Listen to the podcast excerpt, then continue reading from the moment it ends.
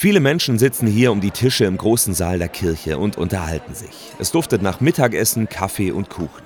Warum kommen die Leute in die Vesperkirche? Es ist eine gute Sache einfach. Unter Leuten zu sein ist immer schön, oder? Finde ich. Und man lernt vielleicht auch jemanden kennen. Also mir gefällt an der Vesperkirche, dass ich jedes Jahr viele Leute wieder treffe, die sich hier äh, wohlfühlen, sich mit einem unterhalten, auch mal erzählen, was sie so die letzte Zeit erlebt haben. Pfarrer Christoph Wieborg ist schon seit 15 Jahren in der Vesperkirche mit dabei. Er erzählt mir, was die Besucher hier erwartet. Also das Wichtigste ist natürlich das Essen, das ist ja klar. Und dann gibt es aber an einzelnen Tagen auch begleitende, unterstützende Angebote. Also heute zum Beispiel äh, ist ein Arzt da, zu dem man kommen kann, ohne Krankenkassenkarte oder sonst irgendwas.